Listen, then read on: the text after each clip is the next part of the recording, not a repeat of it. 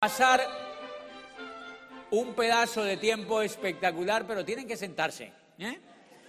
Gracias, buenas noches, gracias por ese recibimiento. Gracias por ese recibimiento, gracias, gracias, gracias, gracias. Gracias por ese recibimiento.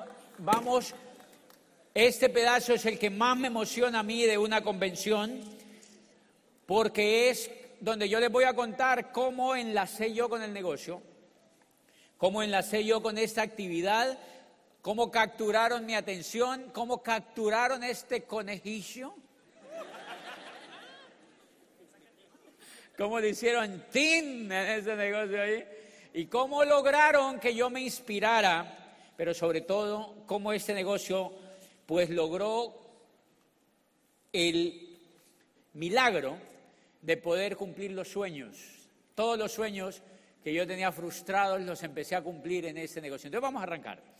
Vamos a arrancar por lo más importante, cómo se gesta todo esto. Igual, yo era inquieto, desde muy chiquitico yo era inquieto, inquieto, inquieto, inquieto, inquieto. Yo les conté en la primera parte ayer, un poquitico pues que yo fui, al igual que muchos de ustedes, me eduqué también en el sistema tradicional, hice todo, todo, todos los años que normalmente la gente a uno le dice, o sea, fui al jardín, al antejardín, fui a todo eso. Y fui 20 años a la escuela. Cuando llegó el tiempo, el tiempo de decidir qué iba a hacer carrera en Colombia es un país donde pues a la mayoría de jóvenes se les insta a hacer carreras. Entonces cuando uno cumple eh, con el tema del colegio, los papás le empiezan a ver la carota a uno a decirle, ¿y qué va a estudiar? Y entonces uno tiene que estudiar algo porque la cultura te dice que, tienes que estudiar una carrera. Todo el mundo te queda viéndote a ver qué va a estudiar una carrera. En el sitio donde yo vivía, en la, en la ciudad donde yo vivía, yo estaba allí viviendo, entonces, pues de mi casa me decían, quédate aquí trabajando en las empresas y tal, aquí en la ciudad, y estudie de noche, estudie de noche y trabaja de día. Entonces yo me ponía a pensar y yo decía, pero si es tan difícil encontrar profesores exitosos de día, pues mucho menos de noche. Entonces decidí irme a una ciudad que se llama Popayán. Yo vivía en Neiva, que es una ciudad tan caliente, tan caliente como la única ciudad caliente que he visto así de igual a Neiva ha sido Mexicali, se llama, ¿verdad? Mexicali, que es como ir al mismísimo infierno. O sea, fui hace como un año caliente y la ciudad donde yo nací y me crié también era así caliente, muy cercana a un a un eh, desierto y bien caliente. Pues bien, yo vivía ahí en esa ciudad y entonces cuando yo decidí hacer la carrera, la carrera viajé, se me ocurrió, ¿qué carrera yo hago? Mire, primer problema de un ser humano. Yo termino, había hecho la escuela, había hecho todo lo que hace un niño desde chiquito, que lo meten a las galpones esos educativos donde lo meten a uno desde chiquito, cinco años, diez años, quince años. Ya estaba cumpliendo los 18 años. Y llegué al siguiente estado. 18 años o un poco menos tenía. Y yo me siento en, yo recuerdo mucho ese pedacito que yo me siento en mi cama como así, mira, así. Yo me siento y yo digo, porque yo no sabía qué carrera estudiar. Yo decía, ¿para qué es que yo sirvo? Y el coco me decía, para nada, idiota. La gran pregunta es, ¿cómo un ser humano después de haber estudiado 15 años, desde que está chiquitito, llega a la edad de 18 años y no sabe qué estudiar? Se llama fracaso. Se llama fracaso en la educación. Porque ¿cómo es posible que un ser humano la educación lo haya llevado a que no sepa qué quiere en la vida? Yo ahí estaba, y yo no sabía qué quería en la vida. ¿Por qué yo no sabía qué quería en la vida?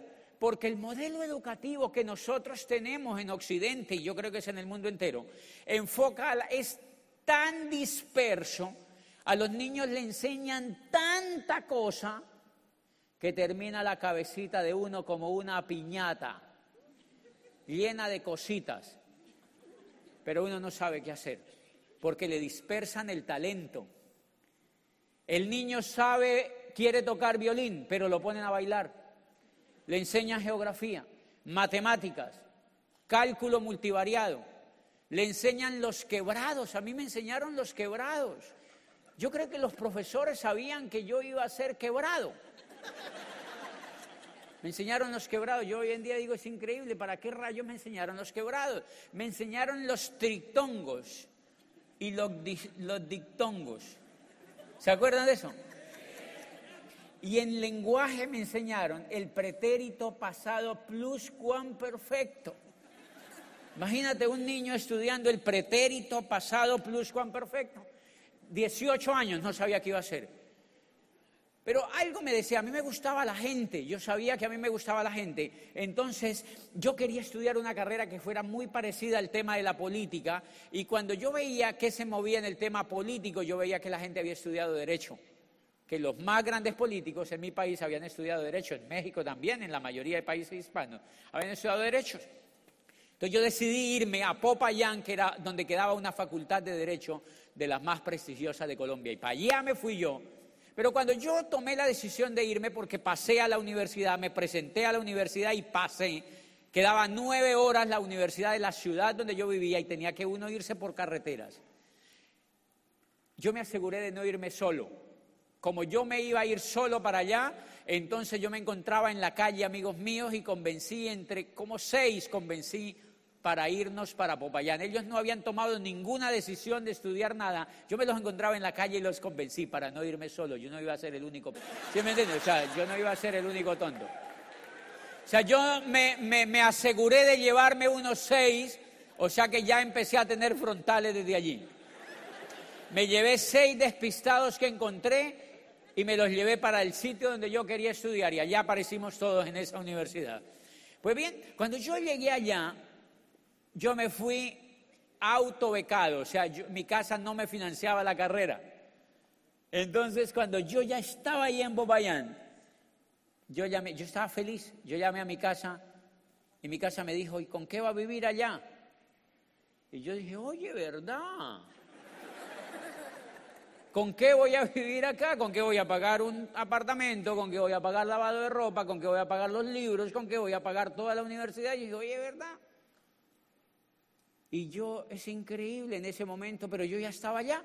Pues señores, nunca me faltó nada, nunca me faltó nada. Yo estudiaba por la mañana y por la tarde trabajaba. Y ganaba más dinero que a los compañeros de la universidad que los papás les mandaban plata. Yo ya era autónomo, ganaba más dinero que ellos mismos. Y de ahí saqué la primera conclusión. ¿Por qué yo me fui para allá sin saber quién me iba a gastar la carrera? Nunca hice cuentas de cuánto me iba a gastar, porque si hubiera hecho cuentas no me había ido.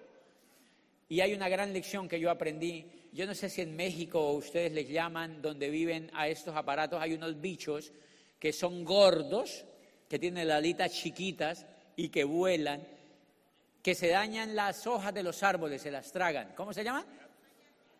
Bueno, dile, allá en Colombia se le llaman cucarrones porque todos los países tienen nombres diferentes. Entonces vamos a llamarles cucarrones, que son como abejorros. Son unos, unos, unos, unos aparaticos grandes y las alitas son chiquititas. Hay universidad, físicamente se ha demostrado que ellos no pueden volar porque su aparato es muy grande, el cuerpo es muy grande y las alitas son chiquitas, pero vuelan. Físicamente está demostrado que no pueden volar. ¿Por qué vuelan? Porque nunca se lo han dicho porque ellos no conocen el estudio. O sea que yo saqué la primera conclusión, el día que esos cucarrones vayan a la facultad, no vuelan más. El día que se enteren de la limitación, ellos no vuelan más. Y yo ya estaba allá y empecé a estudiar. Yo me empecé a dar cuenta de lo siguiente. La carrera que yo hacía, el profesor se paraba en el tablero y nos enseñaba en el tablero lo que estaba en los libros. Él leía por nosotros y, escribía aquí y nosotros copiábamos allí lo que él decía. No te has perdido de nada. Y entonces, él copiaba aquí y nosotros copiábamos acá.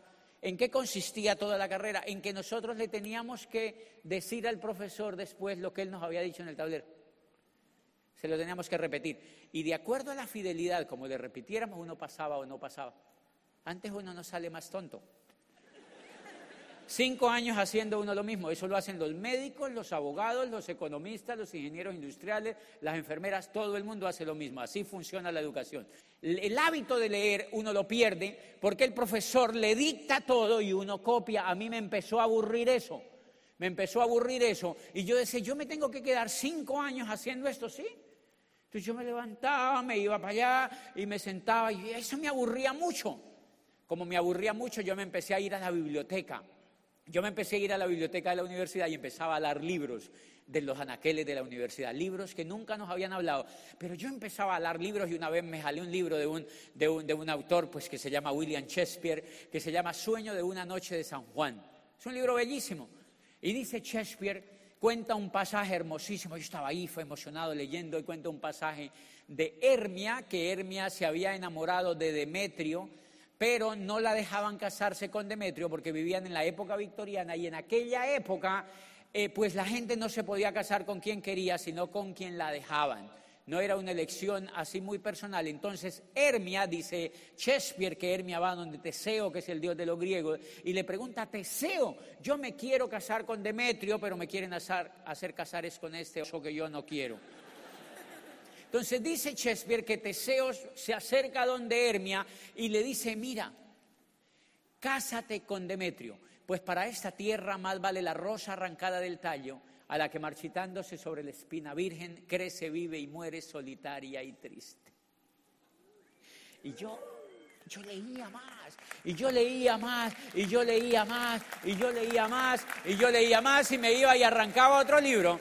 Y de pronto encuentro una biografía de Borges. Jorge Luis Borges, el sueño de Borges había sido ser director, un gran argentino, había querido ser director de la Biblioteca Nacional de Buenos Aires y justo cuando Borges lo van a nombrar como director de esa biblioteca queda ciego del porrazo, ciego total. Entonces los amigos, dice que lo van a visitar, dice el biógrafo, van a visitar a Borges, y entonces los amigos van y le dicen, pobrecito, ¿cómo quedaste ciego, un escritor ciego? Y se lamentan y entonces Borges compone, dice el biógrafo, el poema de los dones. No rebajéis a lágrima o reproche esta demostración de la maestría de Dios, que con magnífica ironía me dio a la vez los libros y la noche. Yo estaba allí leyendo eso. ¿Qué estaba aprendiendo? Actitudes y estaba aprendiendo liderazgo. O sea que para desarrollar actitudes y liderazgo hay que leer. Hay que leer, pero yo no sabía para qué me iba a servir todo eso. Y leía tanto ese tipo de cosas que me empecé a querer compartir lo que yo leía. Entonces, póngame una foto, por favor. Una foto donde estamos en un grupo allí, que estamos en un grupo allí, y se van a dar cuenta que yo empecé a... Con, miren esa foto, esa foto era de la época de la universidad, y como yo estaba leyendo yo empecé en las cafeterías de la universidad a hablar con mis compañeros, mire lo que dice Shakespeare, mire lo que dice yo no sé quién, mire lo que dice fulano, y entonces lo, hacían rueditas los estudiantes. ¿Cómo así? ¿Dónde lo dice eso? Pues en los libros, ridículo, ahí está en los libros. Miren el libro que tengo, miren el libro. Yo les decía, miren el libro, y ellos decían, y yo voy por ese libro, y empezó a hacerse un grupo de gente que leía libros Empezó a hacerse un pequeño grupo de gente que leía libros. Mire, son muchachos jovencitos de la edad mía que estaban leyendo libros y yo los dirigía. ¿Y qué, y qué, y qué, y qué, y qué, Porque yo era el que leía, como yo era el que leía, entonces yo los agrupaba y yo le decía, mira Shakespeare lo que le plantea a yo no sé quién. Shakespeare era enemigo público de Ben Jonson, que era el gran poeta londinense de la época de Shakespeare. Eran enemigos acérrimos.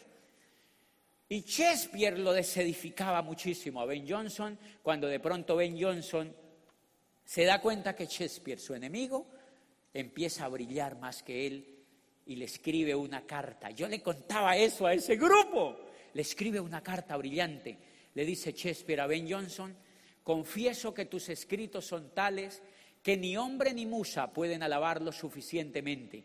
Alma del siglo, aplauso, ingenio, asombro de nuestra escena. Eres un monumento sin tumba y vivirás mientras viva tu libro. Haya inteligencia para leerlo y elogios que tributar. Triunfa Bretaña mía porque le has dado a tu, al mundo a uno de tus mejores hijos, a quienes todos los escenarios de Europa han de rendir homenaje, porque tú no eres de un tiempo, tú eres de todos los siglos, dulce cisne de Lebón. Le dice Ben Johnson en una carta a Shakespeare, que era el gran enemigo, y entonces yo le decía a ese grupo, mira lo que es triunfar.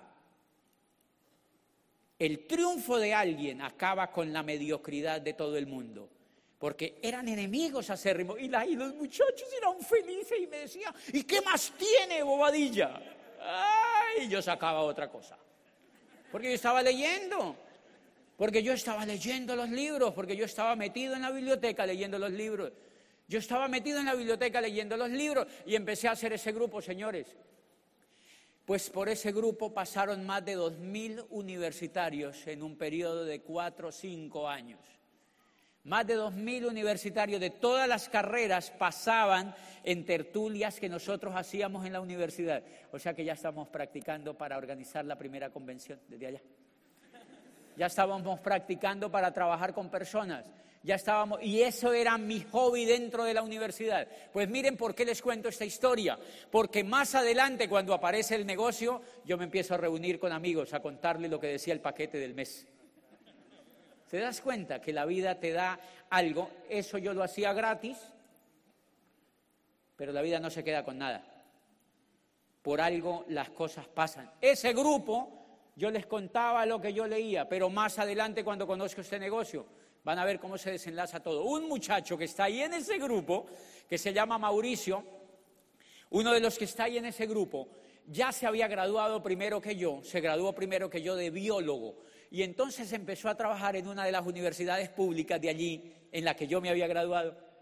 Y como él era directivo, lo metieron a un cargo directivo, no muy alto, pero era un cargo directivo. Entonces él iba a las reuniones de los rectores de las universidades. Y una vez se escuchó que un rector dijo que él necesitaba un vicerrector para la universidad de él. Y Mauricio le dijo, yo tengo uno porque el rector le había dicho, yo quiero que sea joven, que le guste la gente y que tenga ideas renovadas. Le dijo, yo tengo uno, se llama José Bobadilla, pero él no se ha graduado. Y entonces el rector le dijo, ¿y por qué me lo recomienda? Le dijo, porque es un líder. Porque él, Mauricio, era alumno mío. Él se sentaba ahí en la tertulia a que yo le contara lo que Shakespeare decía. Y entonces él le dijo que conocía. Al otro día me llamaron a mí de la universidad aquella, me llamaron y me dijeron, doctor Bobadilla. A uno le dicen doctor en Colombia cuando estudia Derecho. En México le dicen licenciado, ¿verdad?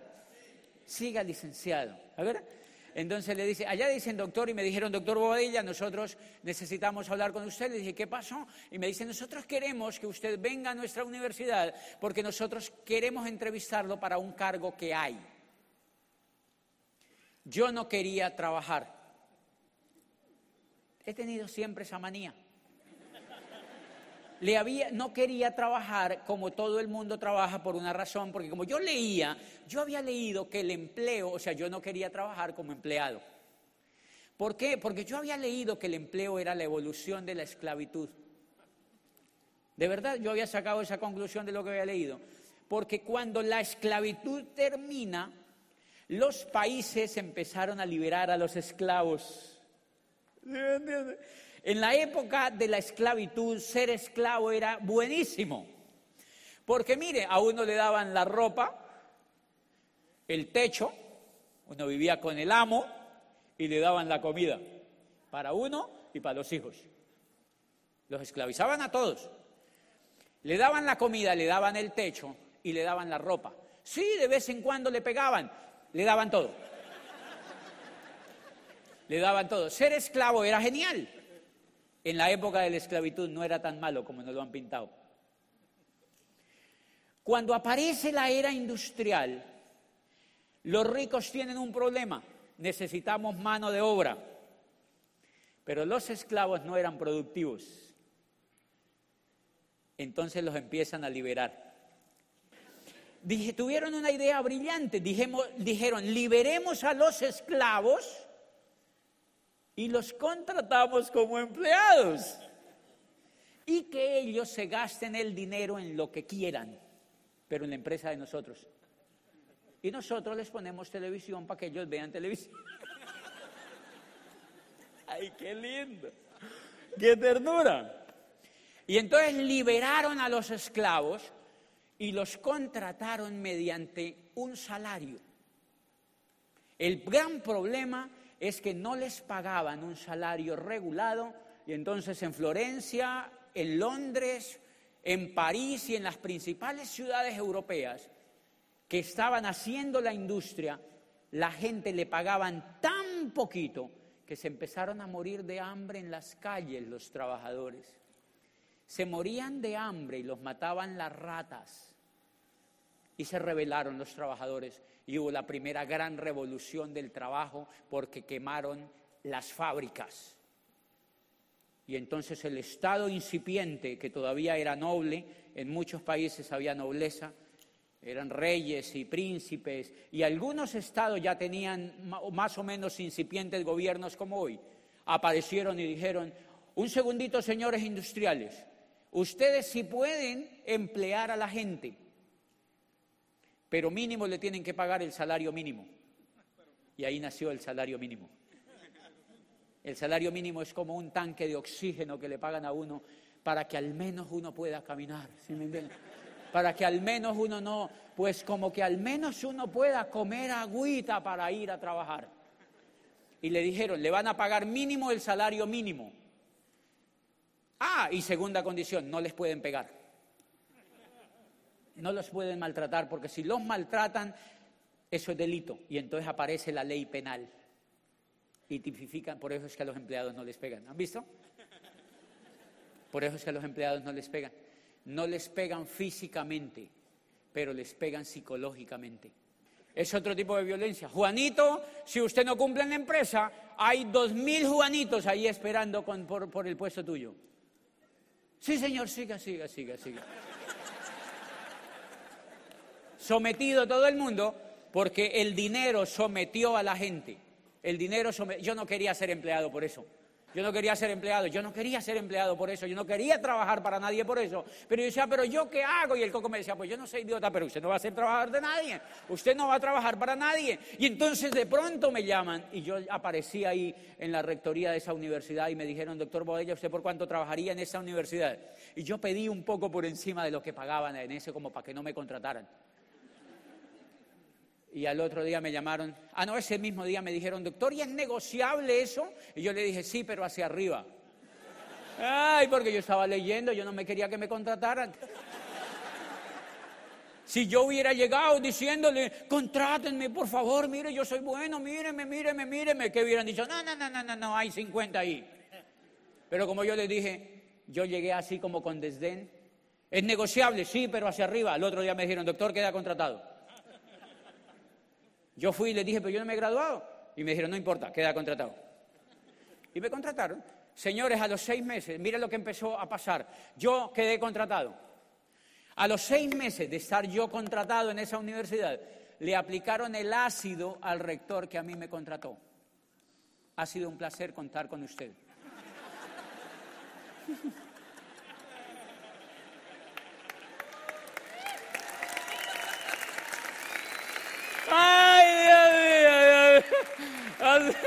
y lo echaron.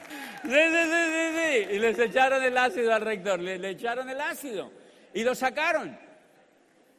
65 años tenía el rector. Y lo sacaron porque apareció un genio en la universidad. Tenían un muchacho que le pagaban quizá la mitad de lo que le pagaban al otro. Y lo echaron. Yo estaba en Bogotá haciendo una vuelta a la misma universidad y me dijeron, doctor Bobadilla, el rector acaba de salir de la universidad, ya no es más el rector. Y nosotros queremos que usted sea el rector. Yo tenía 27 años. En Colombia los rectores y en todo el mundo son de 70 para arriba. ¿Me entiende? O sea, ya capan sepultura, es decir, ya, de verdad, son, uno los ve ya muy viejitos, hay de 80, de 90, de verdad. Los estudiantes los tienen que llevar en andamio porque no pueden llegar solos a la universidad. Y entonces me están diciendo a mí que si yo quiero ser rector. Y yo dije, pero rector, yo, pero yo no me he graduado. Y me dijeron, no se preocupe. Yo le dije, pero es que el estatuto de la universidad dice que el rector no puede ser, o sea, que el rector tiene que ser un profesional. Con yo no sé cómo, me dijeron, tranquilo, nosotros modificamos el estatuto. Increíble. Yo, que ya lo pueden saber si quieren demandar, demándenlo, eso es cierto. Modificaron el estatuto y ahí estaba yo posesionándome como rector a los seis meses de haber entrado a esa universidad. Plácate, me eligieron a mí como rector y me pusieron una condición, que si yo no me graduaba, pues no me podían dejar como rector oficialmente, porque los estudiantes se podían dar cuenta que yo no era abogado. Y entonces me dijeron, le vamos a poner la condición de que se tiene que graduar en los próximos seis meses. Miren todo lo que va evolucionando la vida. Estoy yo ahí de rector, entonces yo tenía una oficina así de grandotota. Era roja también. Y yo tenía un escritorio así como este, y yo era sentado allí todos los días atendiendo problemas que no eran míos. Atendiendo profesores y estudiantes, alcaldes de todas partes, rectores de universidades, problemas que no eran míos. Hoy, hoy. Hoy, hoy. Mire lo que yo hacía. Yo me levantaba por la mañana y me iba a trabajar. Desayunaba, en ese tiempo me bañaba. Me levantaba por la mañana, me bañaba, desayunaba y me iba a trabajar y por la noche veía televisión. Me levantaba por la mañana, me bañaba, me desayunaba y me iba a trabajar y por la noche veía televisión y otro día yo me levantaba, me bañaba, desayunaba y me iba a trabajar y al otro día yo me levantaba, me bañaba, desayunaba y me iba a trabajar y al otro día de pronto yo me bañaba, me levantaba, me iba a trabajar y por la noche veía televisión y de pronto al otro día yo me levantaba, me bañaba y me iba a trabajar y por la noche veía televisión y al otro día yo me levantaba, me bañaba, desayunaba y me iba a trabajar y por la noche yo me levantaba, me bañaba y me iba a trabajar. Y un día yo me rebelé, un día yo me rebelé, yo dije, es increíble, ¿por cuánto tiempo yo tengo que hacer esto?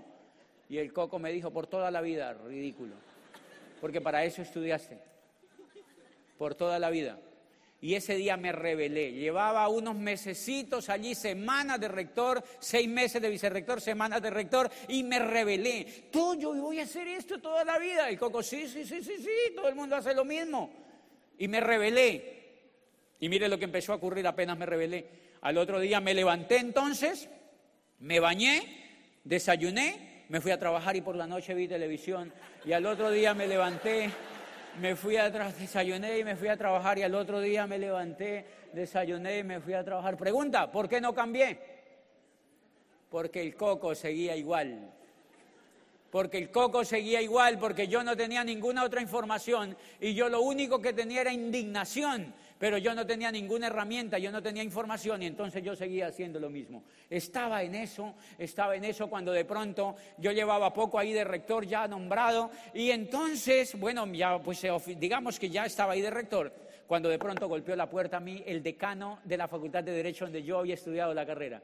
A él lo habían nombrado de decano de la Facultad de Derecho y a mí de rector. Él me había dado a mi ciencias políticas, era profesor mío y lo habían nombrado de decano. Y llegó a mi rectoría allí y me dijo, doctor, lo vengo a saludar y lo vengo a felicitar por el cargo que usted le dieron. Eres el rector de una universidad hermana y todo el rollo así protocolario. Y entonces me dijo el tipo, el tipo se veía sonriente, se le veía sonriente y entonces yo nunca le había visto los dientes.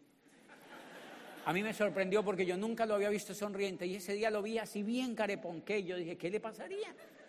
Y entonces me dijo, doctor, pero más que a saludarlo, le vengo a contar un negocio. ¿Negocio? Le dije yo. Y me dijo, sí, un negocio. Y yo pensé, negocio, y este comunista. ¿Era comunista?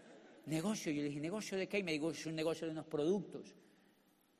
¿Productos? ¿De dónde? Me dijo, es una empresa americana. Y yo, empresa americana negocio. Y este comunista, ¿no? Sodoma y Gomorra. La caída del muro de Berlín. O sea, este demonio, ¿cómo me va a estar ofreciendo un negocio? ¿Cómo va a estar en una multinacional americana? Y así era, estaba feliz. Y me decía, ¿y dónde estarás dentro de cinco años? No tenía ni idea. Pero él me decía, ¿dónde estarás dentro de cinco años? Nos vemos en las playas del mundo. Entonces de pronto yo le dije, doctor, ¿y usted qué quiere que yo haga? Y me dijo, yo quiero que entre. ¿Que entre a qué? Me dijo, que entre al negocio. Yo decía, y además atrevido, o sea que me está invitando que me meta eso, yo no entendía nada. Entonces en un momento, en un momento yo pregunté, yo dije, él es el decano, yo no me he graduado. ¿Se acuerdan que me han puesto seis meses para que me graduara? Yo dije, él es el decano, yo no me he graduado, él es el decano, yo no me he graduado, me está invitando a que entre a un negocio. que vale no mucho, ¿entro o no entro? El coco me dijo en instante, entre idiota. Entonces yo entré, firmé, firmé, firmé ese papel que él me pasó y yo acababa de entrar según eso al negocio. Y entré. Y entonces yo noté que él se puso muy feliz porque yo era un líder.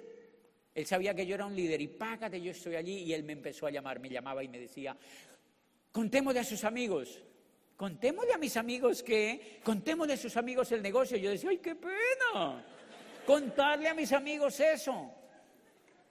Y él me decía, sí, contémosle a sus amigos el negocio. Y yo le sacaba siempre el cuerpo. Y yo no, es decir, no le ponía cuidado de que le contáramos a mis amigos, de contáramos a mis amigos. Hasta que un día me molestó tanto. Yo le dije, doctor, usted me está diciendo que, nos, que le contemos a mis amigos que nos vemos en las playas del mundo. Pero yo me he graduado. Graduarse es difícil, graduarse de abogado. En Colombia es difícil. Porque uno hace la carrera, pero que lo dejen graduar es otra cosa. Y entonces yo le dije, doctor, a mí me nombraron aquí de rector, pero no me oficializan el cargo si no me gradúo de abogado. Y usted me está distrayendo que nos vemos en las playas del mundo, que nos vamos a hacer millones. Yo no me he graduado. Me dijo, tranquilo, socio. Él era el decano. Él tenía el poder. Me dijo, tranquilo, socio. Y entonces era una universidad pública, yo descansé y me dijo, yo voy a hacer todo lo posible para que se gradúe rápido porque él necesitaba que yo me emocionara con el negocio. Señores, a los 15 días, pongan una foto por favor que donde estoy recibiendo el título. A los 15 días, mi socio, mi socio hizo el milagro de volverme abogado. Mi socio está recibiendo el título, eh, estoy recibiendo el título y 15 días habían pasado, 15 días habían pasado desde que el decano me dijo tranquilo socio y adelantaron los procesos. Allí yo me estaba graduando de abogado a los 15 días. Y ahí estoy recibiendo el título de abogado y ese que está conmigo allí, yo le dije, es un amigo mío que había estudiado conmigo, y yo le digo, Juan Carlos, ¿tú no te has dado cuenta que nos acabamos de graduar de abogados? Y tú y yo no sabemos nada. No sabíamos nada. Y él se quedó viéndome y me dijo, sí, pero tenemos las bases. Uno se gradúa y no sabe nada. No se han perdido de nada, tranquilo. No se han perdido de nada. Y ahí estaba yo recibiendo mi título. Cuando yo ya recibo el título de abogado, pues entonces me voy otra vez para mi chiquero. Ya contento, me, nombraron, me oficializaron de rector y recibo llamada del decano. Otra vez. Doctor, usted ya se graduó de abogado. Contémosle a sus amigos. Y yo, no me lo voy a poder quitar de encima. Pero me daba pena ya con el decano porque él fue el que hizo la gestión de que me graduara. Y entonces yo le dije, ok, vamos a invitar a unos amigos. Yo dije, ¿a quién invito? Entonces yo invité a 15 profesores que yo contrataba directamente. Es gente que se ofrece. ¿Tiene unas horitas de cátedra, doctor? Deme unas horitas, horitas de cátedra. ¿Por qué quiere dar ahorita? No, para cuadrar ahí el, mercado. ¿Me entienden? Ofreciéndose, ofreciéndose, ofreciéndose, ofreciéndose. Cero exitoso, ofreciéndose para dar clase. Yo contrataba 15 profesores directamente, pues a ellos los invité. Es que es un proyecto que estamos haciendo con el decano para quitarme de encima el decano. Es un proyecto que estamos haciendo con el decano y él va a venir a hacer una reunión aquí en la universidad. Yo quiero que usted vaya. Claro, doctor, con mucho gusto. Claro, porque sí. Pues señores, invité 15 profesores. Adivine cuántos fueron. 16. Fue un sapo por si acaso quedaban horas por allí. Y entonces, ahí están los profesores sentados, los, los 16 profesores que fueron, y yo no fui a la reunión. A mí me daba pena. A mí me daba pena. ¿Por qué me daba pena? Porque tenía cero información de esto. Tenía cero información de esto. Entonces yo era un agente secreto. Ahí sí era ultra secreto. Y entonces yo me quedé por detrás del auditorio, así. Yo era viendo a los 16 profesores allí, yo me quedé y yo veía así así. Y ellos no sabían que yo estaba acá. Ellos no sabían que yo estaba allá. Yo los veía ahí los profesores y yo decía, voy a ver su comportamiento y si no, no los contrato más. El decano llegó y mire lo que empezó a hacer. Empezó con un marcador y hacía bolitas y decía, este eres tú, que metes a ti, que te meten a ti, este eres tú que metes a ti, que te meten a ti, este eres tú que te meten a ti, que te meten a ti, y este eres tú que te meten a ti, que te meten a ti, y este eres tú. Y contaba y hacía bolitas. Entonces yo desde allá yo decía, o sea que yo, el rector, soy una bola de esas. Pero miren lo que pasó inmediatamente. Ahí estaban los 16 profesores y una profesora le dijo a la otra, profesor Amparo, ¿usted va a entrar a eso? ¿A eso? ¿A eso? Y entonces la otra profesora le dijo, no, yo no voy a entrar. Y la profesora le dijo, le replicó, le dijo, yo sí voy a entrar. Entremos, colaborémosle al rector. ¡Ay, no, no, no! Dice que colaborémosle al rector. Yo me sentí como un limosnero. No, no, no, no, no. Yo estaba allá y yo inmediatamente, pues mi oficina era lejos de allí, yo salí así por detrás de todo eso y volví, me metí en mi chiquerito y me senté. Ellos levantaron la reunión y yo no quise volver a saber nada del negocio. Primera lección para ustedes, primera enseñanza de esta historia. El negocio de Amway es un negocio absolutamente emocional. Funciona con inteligencia emocional. Cuando esa profesora lanzó ese tiro, me mató el ego a mí. Y ahí mismo yo fallecí inmediatamente, me dio un infarto emocional. Y yo no quise saber más del negocio. Yo me senté en la oficina otra vez y empecé con la misma rutina. Yo me levantaba, me a trabajar, por la noche veía televisión. Y yo empecé a notar una cosa, que yo iba al supermercado por la noche a comprar como hace todo el mundo y yo empecé a notar que la plata no me alcanzaba. ¿Ustedes ha pasado eso alguna vez? que uno va a comprar y la plata no le alcanza. Entonces yo, yo compraba corbatas y compraba trajes y compraba pues lo normal y el mercado y, y pues y entonces yo iba a comprar otra cosa y la televisión me decía que tenía que comprar más. Y yo, televisor, no tengo plata. Entonces el televisor me decía, tranquilo, tenemos Visa, Mastercard, American Express. Y entonces ahí mismo yo agarraba tarjeta de crédito y completaba lo que me faltaba. El hueco que me quedaban de lo que me faltaba en el sueldo, yo lo completaba con tarjeta de crédito.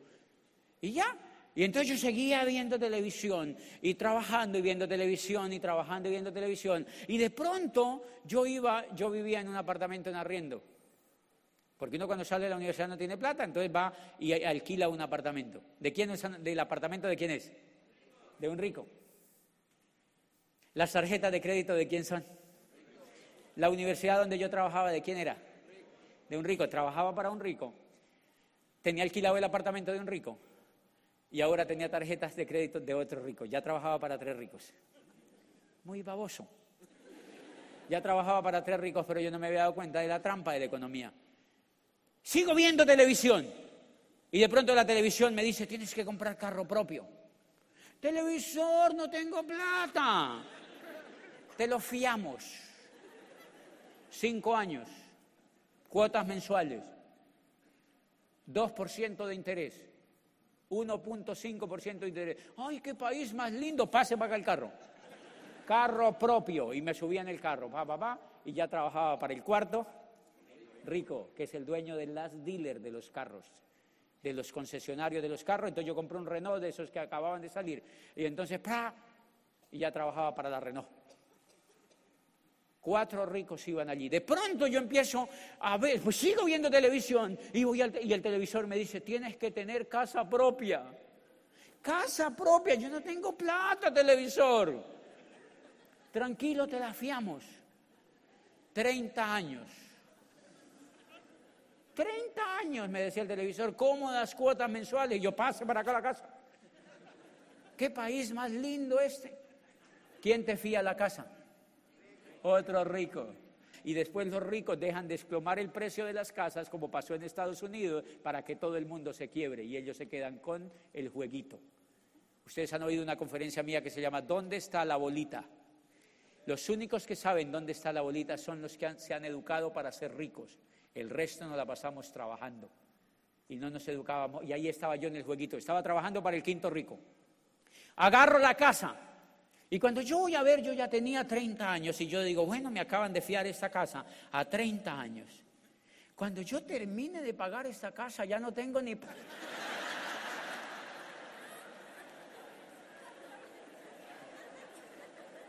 O sea, me he gastado la vida entera pagando una casa. Pero ya trabajaba para el quinto, sexto rico. ¿Se dan cuenta? Y el único que no sabía cómo generar riqueza era yo, porque había optado por la educación equivocada, señores. Había optado por la, por la educación equivocada. Los muchachos de hoy en día los están educando para que sean explotados por los ricos, pero no aprenden a ser ricos porque es una educación que no sirve para eso. Es una educación hecha para que la gente se esclava toda la vida. Yo ahí tenía psicología, tenía derecho y tenía posgrados, pero no tenía coquito para generar riqueza. No se han perdido de nada. Y entonces, ahí estoy yo completamente encapsulado en el tiempo. ¿Qué hago? Desesperado, yo me empecé a deprimir. Yo me empecé como a deprimir, yo ya empecé a no ser el mismo alegre que era antes y a no tener la chispa que tenía antes. Y yo empezaba a hacer lo mismo y lo mismo y lo mismo y lo mismo y lo mismo. Duré cinco años allí, cinco años, seis años, seis años de rector de esa universidad. Lo mismo, trabajaba, veía televisión, trabajaba, veía televisión, trabajaba, veía televisión. El negocio yo dice así, la profesora esa me mató. Nunca escuché un CD. No habían CDs en aquella época, habían cassette yo creo que yo nunca escuché ningún cassette, no pasó nada, yo no vi nada más. El decano me prestó una, a mí me llegó una caja de Amway cuando yo entré al negocio, yo tenía perros en mi casa, los perros echaron el LOC, usaron el champú, bueno, brincaron con la caja por toda la casa, yo nunca me di cuenta ni siquiera de lo que traía la caja por dentro. Cinco años, seis años duré ahí de rector hasta que un día me desesperé, yo dije, yo no quiero más esto para mi vida me sentí deprimido. Yo decía, es increíble que yo me tenga que gastar toda la vida haciendo esto. ¿Usted algún día nos ha puesto a pensar eso? Y uno no sabe qué hacer. El juego de la economía. El juego de la economía. Lo esclavizan a uno por el dinero. Porque uno no sabe cómo encontrar el dinero, uno no está educado para eso. Pues un día me desesperé tanto que me presenté a una universidad en Europa a hacer un doctorado porque el coco me decía, Debe ser que te falta hacer algo. Claro, yo era, ya tenía eh, especialización, tenía las carreras y yo decía que debe ser que me falta el doctorado. Porque era lo único que el coco me decía. Estudia un doctorado. Me presento a una universidad en Europa y pasé a hacer un doctorado. Me, me presenté a hacer un doctorado en psicología de las organizaciones a una universidad europea y llegué allá. Renuncié a ser rector de la universidad. Renuncié. Pasé la carta de renuncia. Me voy porque no quería ser más mediocre en eso. Me estaba volviendo gris, estaba viendo que la vida pasaba y pasaba y pasaba y pasaba y yo no tenía ninguna esperanza. Yo veía a esos viejitos que llevaban 70, 80 años haciendo lo mismo y nunca habían salido de Popayán. Sea, qué pereza, la vida es una sola. Yo decía, Bonder, ¿cómo me voy a morir en este chiquero? Pero no tenía ninguna otra opción y me voy a hacer un doctorado. Llegué a Europa en un invierno en el 2001 y empecé a hacer el doctorado allí. Una vez estaba haciendo una cola para pagar una asignatura en una universidad, en esa universidad, y un español que estaba allí haciendo la cola, medio simpático, me saludó y me dijo, ¿tú de dónde eres? Y yo le dije, yo vengo de Colombia. Y me dijo, ah, te has venido de, Colombia, ¿Y, ¿y qué haces aquí en España? Yo le dije, yo estoy haciendo un doctorado, así con orgullo. Y me dijo, ¿y te has venido de Colombia, de América a Europa a hacer un doctorado? Y le dije, sí. ¿Y qué, y qué, y qué, y qué? le dije, sí. Y yo le dije, ¿y tú qué haces? Y me dijo, yo acabo de terminar mi licenciatura. Y le dije, ¿no vas a hacer un doctorado? Y me dijo, ¿y eso cómo para qué? Porque los europeos ya no hacen eso. Está lleno de latinoamericanos que los mandan las universidades becados porque en Latinoamérica le han hecho creer a la gente que los doctores van a cambiar el mundo. Muy torombolos. Muy trombolo. El doctorado es lo mismo, un profesor se paraba a explicarnos en una, tar- en una cosa y uno copiaba, y lo mismo que había hecho la universidad, y yo empecé a desesperarme otra vez cinco años, y los que me daban clase a mí eran doctores. Y yo decía, yo no quiero ser como esos tipos. No tenían dinero, endeudados. Un doctor de sesenta y pico de años, pagando la casa todavía preso de la misma economía en Europa. Y yo decía, yo no quiero ser doctor entonces. Y este que viene de París, ¿qué? Negativo. Negativo. No ha aprendido a pensar todavía. Negativo. Yo no quiero ser así. ¿De dónde devenga la vida ese doctor? Es empleado. Yo no quiero ser así. Y empecé a averiguar. Y el- prácticamente la única fuente de empleo de un doctor era ser empleado de una universidad. Ni siquiera rector. O sea que estaba degenerándome.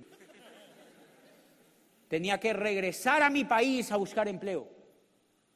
Y yo dije, yo no quiero eso para mi vida. Yo no quiero eso para mi vida. Y empecé a caer en una depresión.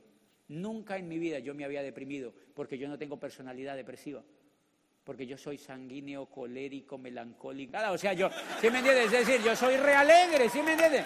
Yo soy realegre. Yo soy realegre. Yo soy re... Es que me gusta la palabra de los mexicanos, ¿eh?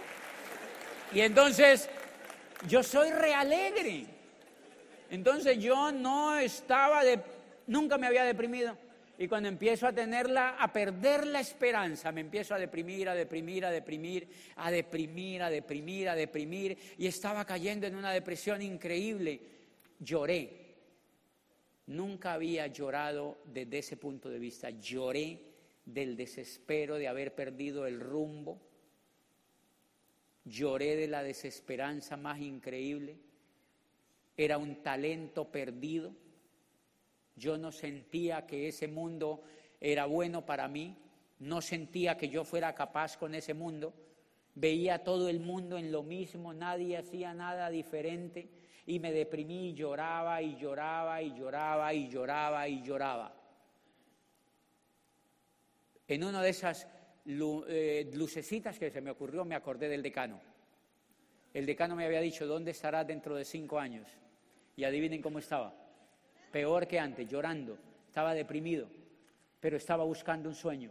La vida le da a los que buscan. De eso estoy absolutamente seguro. La vida le da a los que buscan. La vida te prueba.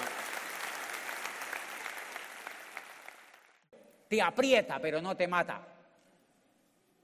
A mí me hizo ir a Europa. Yo renuncié a mi cargo, pero andaba buscando algo. ¿Te das cuenta? Yo dejé mi cargo tirado, pero me fui a Europa a buscar un sueño, que no era el correcto, pero me fui. Como ustedes muchos se vinieron para Estados Unidos a buscar también un sueño. Eso es tener coraje. No se resistieron a vivir en el mismo pedazo donde vivían. Se salieron donde estaban, porque eso, es lo más precioso que tenemos los seres humanos, que no nos gusta la conformidad. Y entonces, hoy están sentados ustedes aquí buscando un sueño. Hoy están sentados ustedes aquí buscando un sueño. Y yo estaba allí también y yo me acuerdo del decano. Y yo dije, el decano me había dicho que donde estará dentro de cinco años, él me habló de un talangüey. Pero yo no entiendo nada y él me dijo que ahí se podía uno ser libre. Él me había dicho eso. Y entonces busqué en el directorio Amway España. Me metí al directorio yo mismo busqué. Y ahí aparecía Hospitalet del Obregat, no sé qué, donde rayos, Barcelona, edificio Pacific. Y prun, le dije a un italiano que vivía conmigo, en el apartamento vivíamos varios. Y entonces yo le dije, vamos a tal parte. Me dijo, listo, era buena gente, los italianos se lavan mucho con los colombianos. Yo no le entendía nada, pero, pero nos reíamos como locos. Y me dijo, listo, vamos allá. Y entonces nos hemos ido para allá y fuimos llegando a- ahí a, la- un edificio lindísimo, Amway, decía así, grandotote. Ay, no haber tomado fotos, porque esas fotos serían preciosas mostrárselas a ustedes. Y estoy yo llegando allí a Amway y me meto yo a un edificio ahí de acero y entro. Señorita, buenos días, yo soy José Bobadilla, soy colombiano, hago un doctorado aquí en Europa, aquí en España, y yo quiero entrar al negocio de Amway. Imagínate. Quiero entrar al negocio de Amway porque me han dicho que es muy bueno, pero yo no tengo información. Yo quiero que usted me conecte con la persona más exitosa que vive aquí en España, porque yo quiero ver el negocio. Y la señorita me dijo, claro, señor, claro, eh, con mucho gusto yo le voy a dar el teléfono de doña María. Y anotó en una tarjetita el teléfono de doña María. Yo le dije, ¿quién es doña María? Y me dijo, doña María es la persona que lleva más tiempo aquí en España en el negocio. Ella entendió tiempo por éxito. Pero está bien, me dio la tarjetita. Y yo me llevé la tarjetita. Pero antes de salir del edificio me dijo, señor, venga un segundito, le voy a entregar los catálogos de la compañía. Y me entregó un poco de catálogos. Los agarré y me fui para el apartamento donde yo vivía. Llegué allí, acuérdense que ya estaba deprimido. Llegué allí y me senté, puse los catálogos en el piso y yo veía cremas de afeitar, jabones, LOC, desodorantes, champú, labiales, labiales, labiales, labiales, labiales por todas partes. Y entonces yo veía ese catálogo y yo decía, es increíble, el rector universitario, abogado, columnista de prensa, estudiante de doctorado, y estoy a punto de meterme a la venta por catálogo.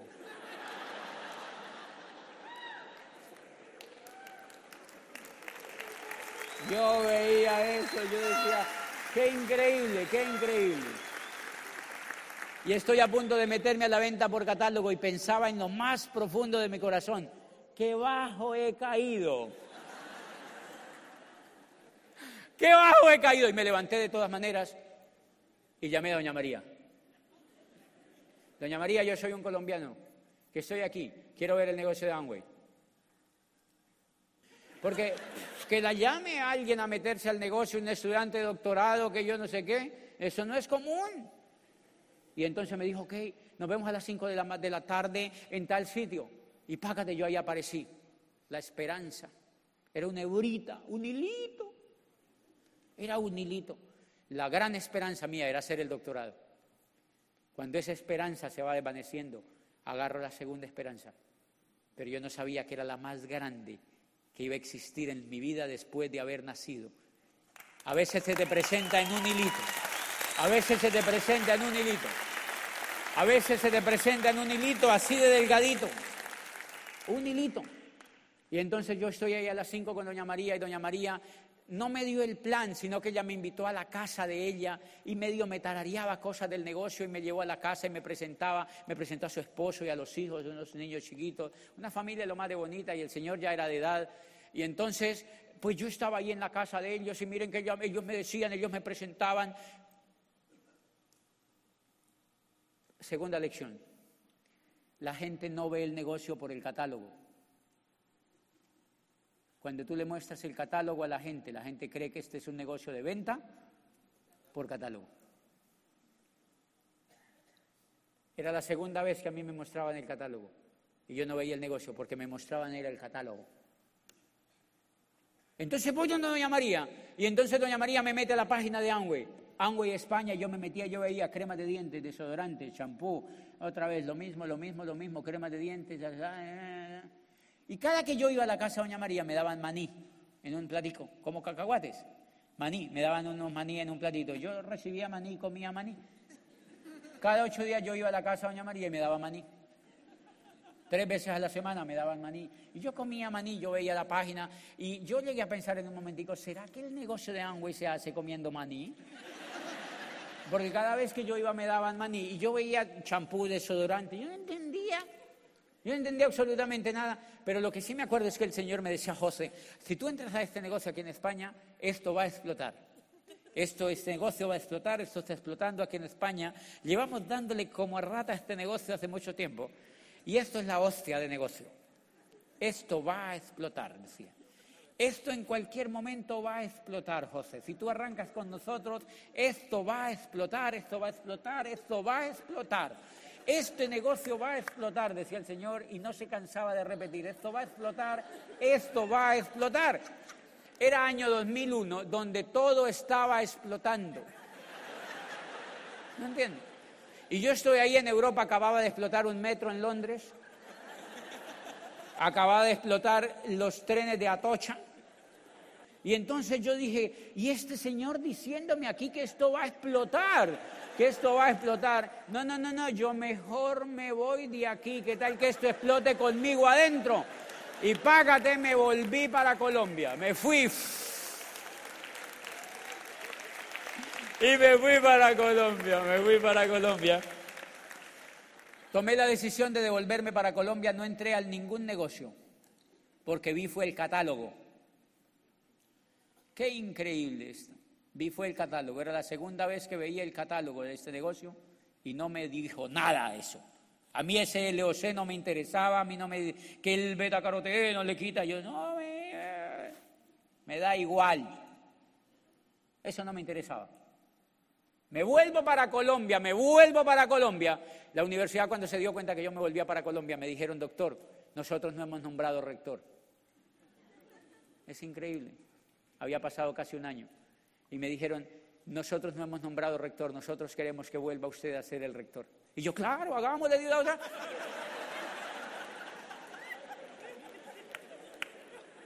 Porque no tenía otra opción. No tenía ninguna otra opción, no tenía ninguna otra opción. Y allí yo estoy otra vez posesionándome como rector. Porque no tenía otra opción, volví, me posesioné como rector y adivinen cuál era el estilo de vida que yo llevaba otra vez.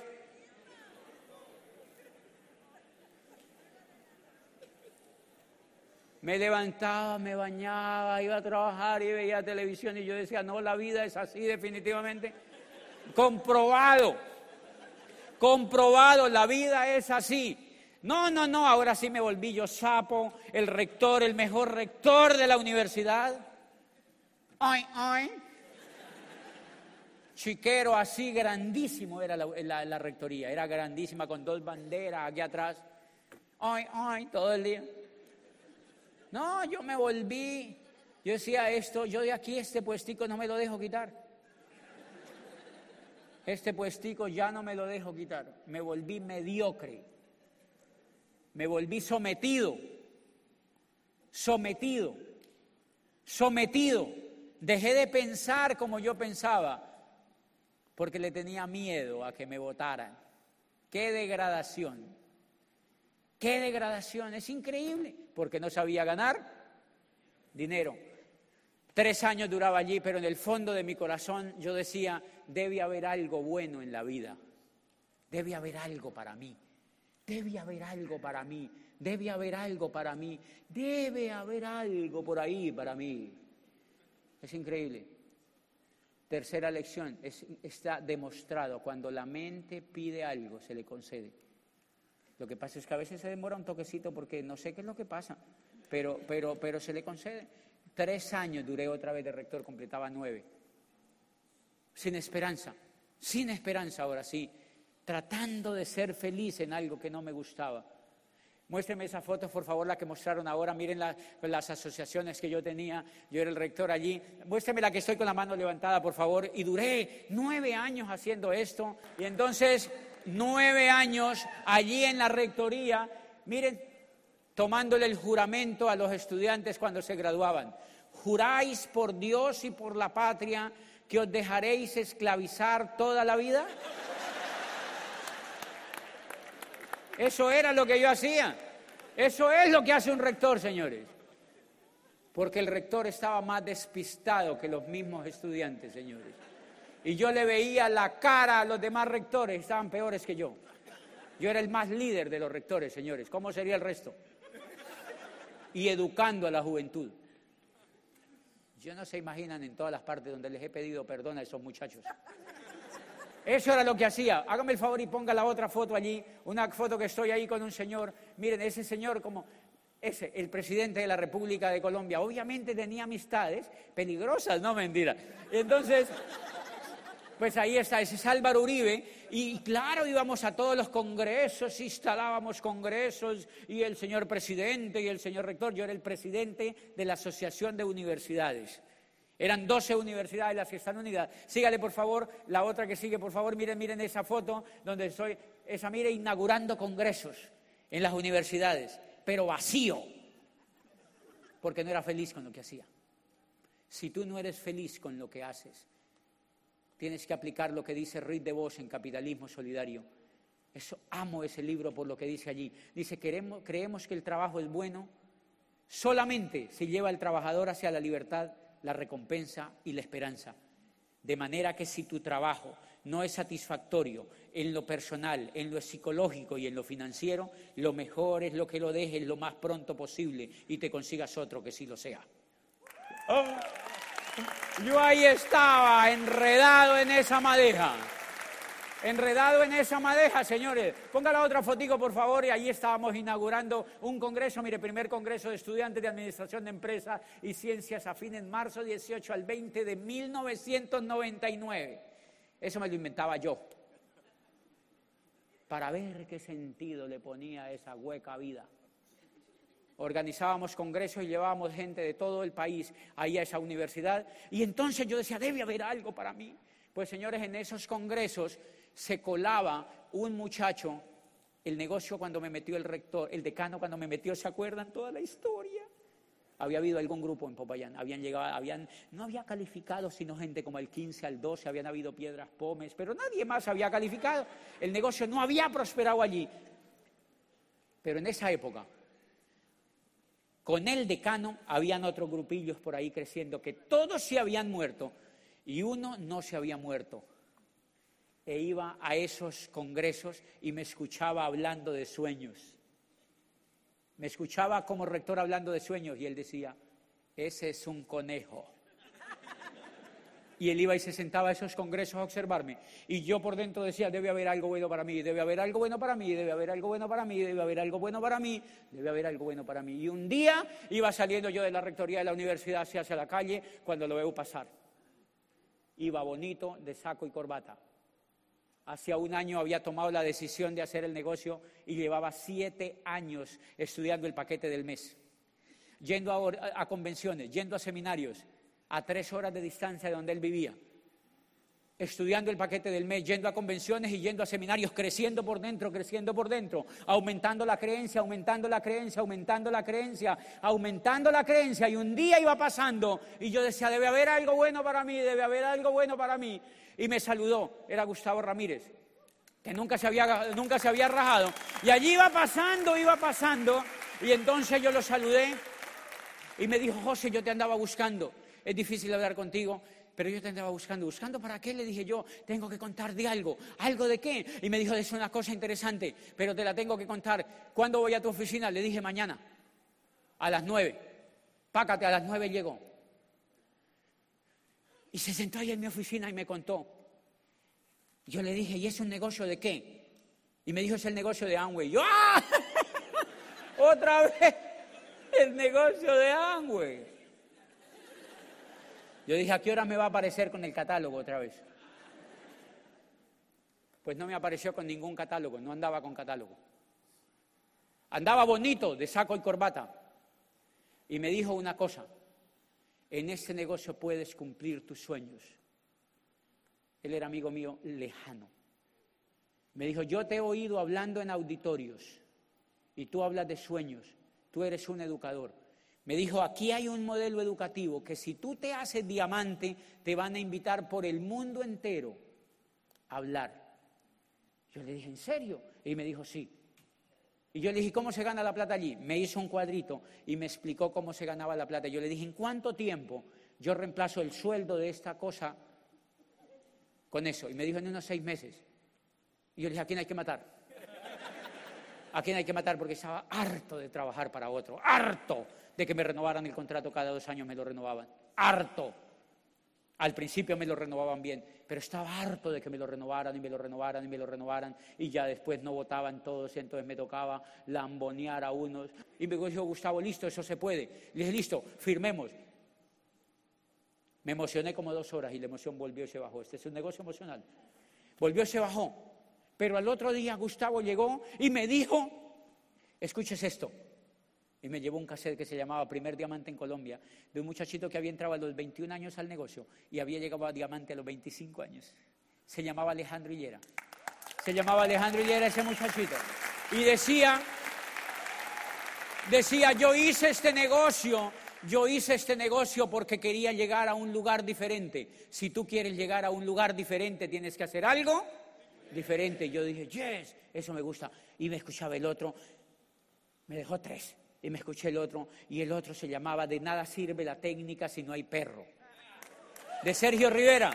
Y decía Sergio Rivera, la gente lo que no tiene es un perro y tú necesitas un perro, porque si tú tienes un perro, tú llegas a diamante y necesitas un perro que te muerda, y el que no corre en el negocio es porque tiene un chihuahua, y era buenísimo, era buenísimo el chidillo. No, no, no, no, no, no, no, yo no tengo un perro, yo tengo es un rinoceronte. Yo tengo es un yo escuchaba y me escuché otro CD y se llamaba Quemar Carabela, otro que se, acaba de morir Rolando Josué en, Centroamérica, se llamaba Quemar Carabelas el audio y él decía yo trabajo en una multinacional y me harté, me harté, me harté. Y me presentaron el negocio de Amway y me liberé. Y yo decía, increíble, es lo que me pasa a mí, decía yo, y me empecé a incendiar y me empecé a incendiar. Y fui donde Gustavo, me fui a la oficina de Gustavo y fui donde Gustavo y le dije, Gustavo, me escuché los CDs, me gustaron. Me dijo, ¿sí? Yo le dije, sí, me gustaron. ¿Se acuerda del decano? Y me dijo, sí. Yo le dije, vamos. Le dije, vamos donde el decano, el decano que me auspició a mí. Y me fui para donde el decano y entonces yo fui y, golpeamos la puerta donde el decano. Yo me lo llevé a él. Yo era el downline. Yo recuerdo que él me dijo, no, yo no puedo ir. Y le dije, ¿por qué? Él era contador. Me dijo, porque yo estoy trabajando aquí en la empresa. Y yo le dije, no es que sea un negocio millonario. Y entonces nos fuimos y fuimos donde el decano, yo me lo llevé, yo me lo arrastré. ¿Qué me tenía, qué me puso en movimiento? ¿El catálogo? La información. El sistema, señores, el sistema. Y entonces fuimos donde el decano y salió la esposa del decano y me dijo, no, nosotros ya no vivimos juntos. Bueno, tuvimos un problema, eh, nosotros ya no estamos en el negocio. ¿No están en el negocio? No, nosotros nos rajamos, era buenísimo, había un programa educativo increíble. Y yo le dije, sí, programa educativo, eso es lo que me tiene a mí súper feliz. Y me he escuchado tres cassettes increíbles. Y dijo, cassette, yo tengo un mundo por allí. Dijo, mi esposo gastaba mucha plata con eso. Yo le dije, Gustavo, yo vi, y yo le dije, mundo de cassette. Me dijo, sí. Yo le dije, tráigalos. La señora se metió a la casa y apareció con una caja de cassette así de grande, como un ataúd. Era grande así una caja de cassette. Cassette. Y entonces yo la vi, yo le dije, véndamela. Y me dijo, eso era carísimo. Le dije, ¿cuánto vale la caja completa? Yo se la compro. Y me dijo, yo no me acuerdo. Le dije, mientras se acuerda, yo me la llevo. Hasta el sol de hoy. Hasta el sol de hoy. siéntate, Gustavo.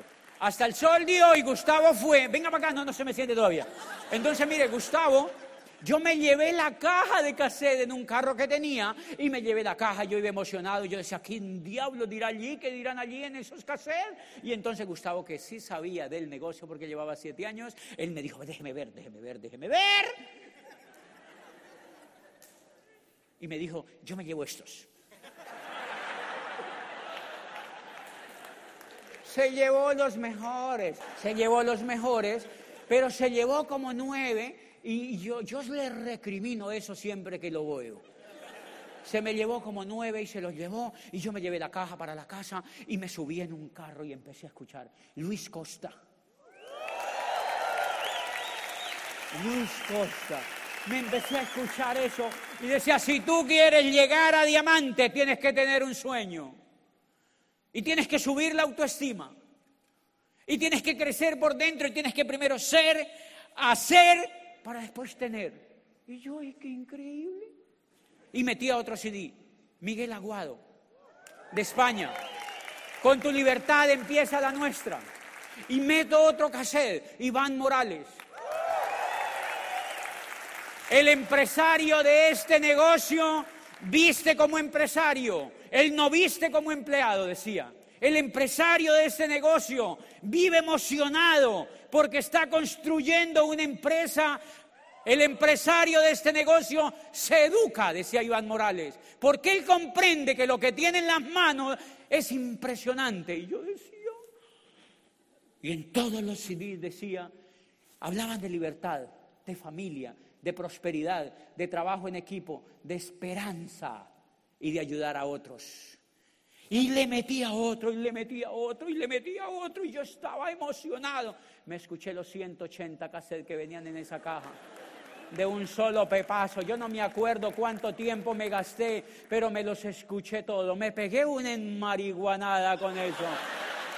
Impresionante, yo estaba que volaba, yo estaba feliz, yo estaba feliz, yo estaba feliz, feliz. Yo estaba absolutamente emocionado. Yo estaba así que volaba, emocionado, y empecé a diseñar una lista y empecé a contarle a mis amigos y fui de Mauricio y le dije, Mauricio, hay una cosa increíble que te tengo que contar. Es una cosa increíble. Y me dijo, eso es lo de Amway. No sé, le dije, sí, eso no es para usted, siga ahí. Y me iba donde otro y le decía, es una cosa increíble, Juan Carlos. Juan Carlos era un ingeniero y le decía, Juan Carlos, es una cosa increíble, eh, es una cosa que funciona así. Pero como le decía, mire, yo no entiendo mucho, pero óigase esto, es marihuana digital. Óigase esto, y él escuchaba eso, escuchaba eso, y yo le dejaba esos CDs y le decía, ¿usted conoce un líder? Y me decía, sí. ¿Quién es un líder? Y me decía, es una profesora mía. Yo le decía, profesora, ¿es soñadora?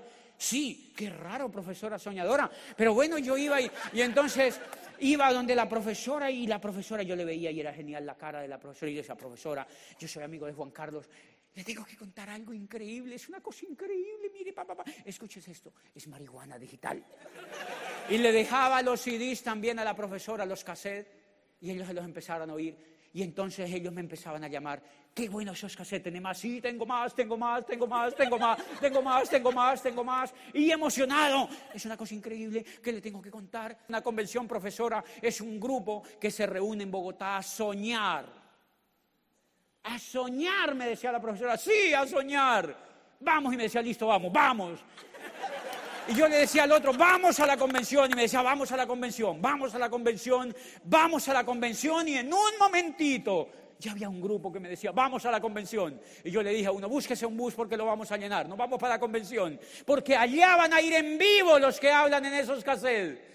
Van a ir en vivo los que hablan en esos cassettes. La gente, listo, llévate dos, llévate dos, llévate dos y tenemos que leer los libros. Miren los libros, miren los libros, miren los libros, miren los libros, miren los libros, miren los libros, miren los libros. Y la gente se empezó a leer los libros. Y empezó a emocionar. Y se empezó a emocionar y empezó a crecer el grupo, a crecer el pequeño grupo. Y nos íbamos en un bus desde Popayán a Bogotá por montañas, 14 horas cuando los buses en Colombia les encanta tirarse a los ríos. Pero no importaba, no importaba porque había un sueño. Y la gente estaba soñando por primera vez en esa ciudad, porque había aparecido un soñador que quería transformar la vida de él y la vida de ellos. Y, y eso nadie se resiste, señores. Nadie se resiste cuando tú tienes un sueño, nadie se resiste, nadie se resiste. Y entonces yo empezaba e iba donde el otro y todas las noches, en lugar de irme a ver la televisión, yo iba donde otro y le decía, es increíble, es una cosa increíble, y empezaba a armar el grupito y armar el grupito y armar el grupito. Y quiero que me presenten el primer videíto, miren para que te des cuenta, que si tú no estás emocionado es porque no estás oyendo los audios es porque no estás oyendo lo más importante del negocio, que es la información. Y entonces empecé a armar ese grupito, señores, al tercer año y medio de seguir haciendo lo mismo. Eso que te estoy diciendo. A los seis meses ya me había retirado de ser rector de la universidad. Fui a la primera convención y yo salí emocionado de esa convención y empecé a dar planes en la rectoría también. Le combiné, no solo de noche. Llevábamos tres años y medio haciendo eso, emocionando a otros con la emoción que teníamos. Y al tercer año y medio, Fabio fue a Bogotá y miren lo que dijo Fabio. Mi caro José, Bienvenido al Club de los Diamantes. Ok, miren lo que te quiero dejar para que te lleves para tu casa. Ese día yo me llevé a la gente de mi casa a esa convención. Yo me llevé a mi familia a esa convención porque ellos me habían, me habían visto llegar a la una de mi casa, a la una de la mañana a mi casa. Yo andaba atrás en el carro con una caja de cassette gigante y con una caja de productos por si las moscas. Y entonces el que no entraba le daba productos y el que entraba le daba cassette. Y mi gente me vio llegando a la una de la mañana, emocionado a mi casa, porque habíamos auspiciado a alguien. Emocionado, y yo llevaba gente a comer a mi casa. ¿Y quién es ese? Un amigo mío. ¿Y qué, qué, qué, qué, qué, qué? Todos los días con amigos nuevos, con amigos nuevos, soñando con otro, con amigos nuevos. Y ellos se habían visto, entonces yo los llevé a la convención esa vez. Y quiero que pongan el siguiente video para que tú te imagines el día que califiques a Diamantes, si tú pones la carrera, el trabajo, todos los días dar un plan, contactar a alguien, ir a la casa de alguien, ¿Dónde está mi emocionarse de hermano? nuevo. Por aquí debe estar mi hermano y yo lo traje para que estuviera en esta convención. Porque porque uno a esta convención él tiene cuatro niños y uno y yo amo a esos niños, yo hice este negocio por ellos. Yo hice este negocio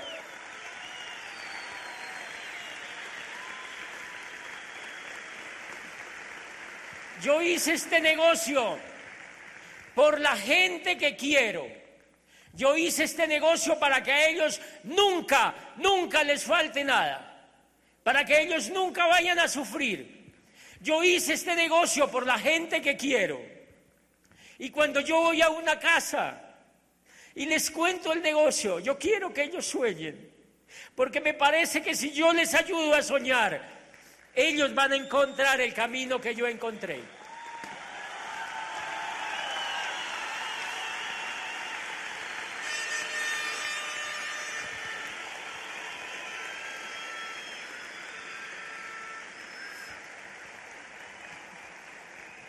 Yo te reto hoy a que te hagas diamante por la gente que amas.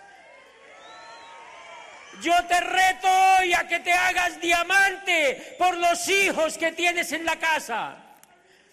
Yo te reto a que te hagas diamante por tus padres. Yo te reto a que te hagas diamante por la gente que está esperando allá afuera, que tú le des una esperanza en la vida. Yo te reto a que te hagas diamante para que ayudes a otras personas. El día que tú te hagas diamante, le vas a hacer un aporte a este país impresionante por encima de todos los que se quejan. El problema de este país es la pobreza. Y cuando tú te hagas diamante, va a haber un pobre menos en Colombia. Por favor. Eso lo logró la información, señores. Eso lo logró la información. Eso lo logró la información. Eso lo logró la información. Y yo los quiero dejar con eso y decirles que toda esta historia se resumió en que no había visto lo más importante que la vida tenía preparado para mí, era el lugar para cumplir los sueños. Hemos volteado por el mundo entero. Hemos ayudado a miles y miles de personas en el mundo a que aprendan a soñar, a que rompan los paradigmas, a que cambien y a que acepten que hay bueno para ellos. Ustedes si se hacen diamantes, cada uno que se hace diamantes ayuda a cambiar una parte del mundo, ayuda a cambiar una parte del mundo y lo único que tienes que hacer es salir de esa convención y ponerte la fecha para llegar a diamante. Cuando uno se pone la fecha para llegar a diamante, las cosas empiezan a ocurrir allá afuera. Ha sido un enorme placer estar aquí con ustedes. Gracias por todo el cariño. Gracias a Trino y a su esposa por el cariño que me han dado. Gracias a Yadira y a Rigoberto Romanillo por todo.